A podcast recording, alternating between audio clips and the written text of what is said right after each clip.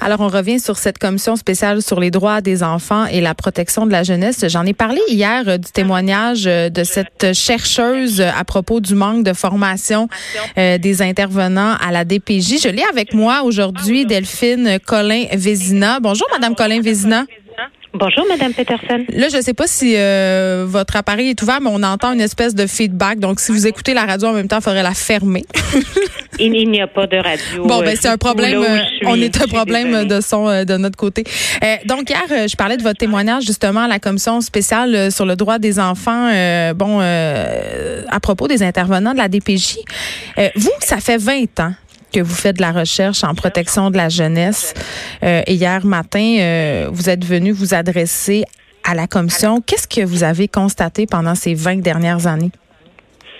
Ben, j'ai constaté surtout de la passion, je vous dirais. J'ai constaté des gens qui arrivaient avec de magnifiques intentions, un grand cœur, euh, une envie de faire la différence chez des enfants qui ont eu un départ de vie difficile. On choisit pas ce métier-là en pensant qu'on va être euh, un intervenant euh, épuisé, brûlé, euh, à bout de souffle. Au contraire, on, choisit ce métier parce qu'on pense qu'on va être un vecteur de changement pour des enfants, des adolescents au vécu difficile. Alors, ça, je l'ai observé mille et une fois. Mais j'ai observé aussi un système qui ne n'offre pas toujours toutes les bonnes conditions pour que cette passion de départ puisse s'actualiser à long terme. J'ai vu des, des intervenants épuisés, des intervenants qui euh, sont moins mobilisés avec le temps ou qui ont l'impression que on leur demande beaucoup sans leur euh, offrir tout à fait les bonnes ressources pour pouvoir euh, faire leur travail avec toutes les, les comme les compétences possibles. Alors,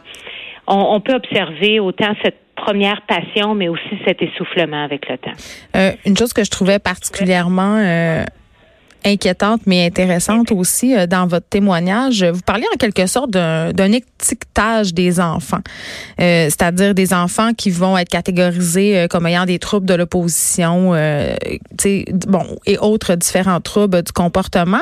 Et vous soulignez que ces enfants-là, ce sont des enfants qui, en premier lieu, ont été trahis, ont, sont souvent victimes de traumatismes. Et vous soulignez qu'on s'attarde peut-être pas assez quand ces enfants-là sont rendus dans le système à ce qui les a rendus comme ça?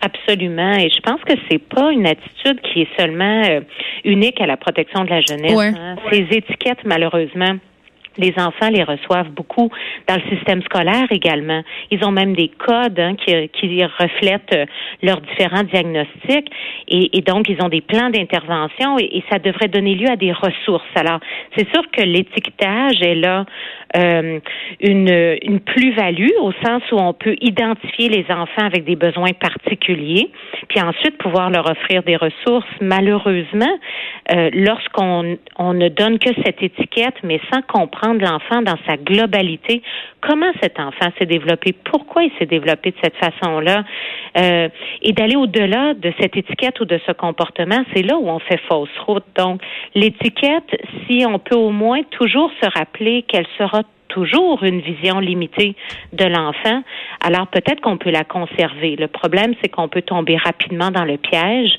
de euh, parler de ces enfants comme ça, c'est cet enfant, c'est un trouble oppositionnel. Un cas à problème. C'est ça. Et donc, ça finit par être euh, leur identité profonde qui est marquée par cette étiquette.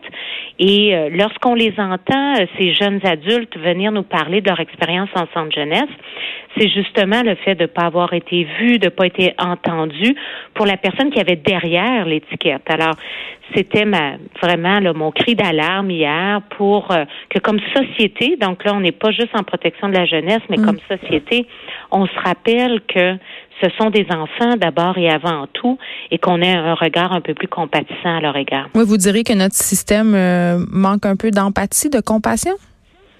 Je pense qu'on tombe tous facilement dans l'écran de fumée. Hein? Si on voit euh, dans euh, euh, au centre commercial un enfant qui fait une crise terrible à, à son parent, on va juger l'enfant ou on va juger le parent qui nous, nous donne l'impression de pas faire les bonnes choses pour que l'enfant ait un bon comportement, on va rapidement avoir cette attitude blâmante et jugeante plutôt que de se dire waouh, qu'est-ce qui se passe, c'est pour que cet enfant soit aussi mal là présentement, puis à tout le moins porter un regard de curiosité plutôt qu'un un, regard de jugement envers cet enfant ou envers le parent. Merci beaucoup, euh, Madame Colin Vézina. Vous êtes directrice du Centre de recherche sur l'enfance et la famille. Merci beaucoup de nous avoir parlé.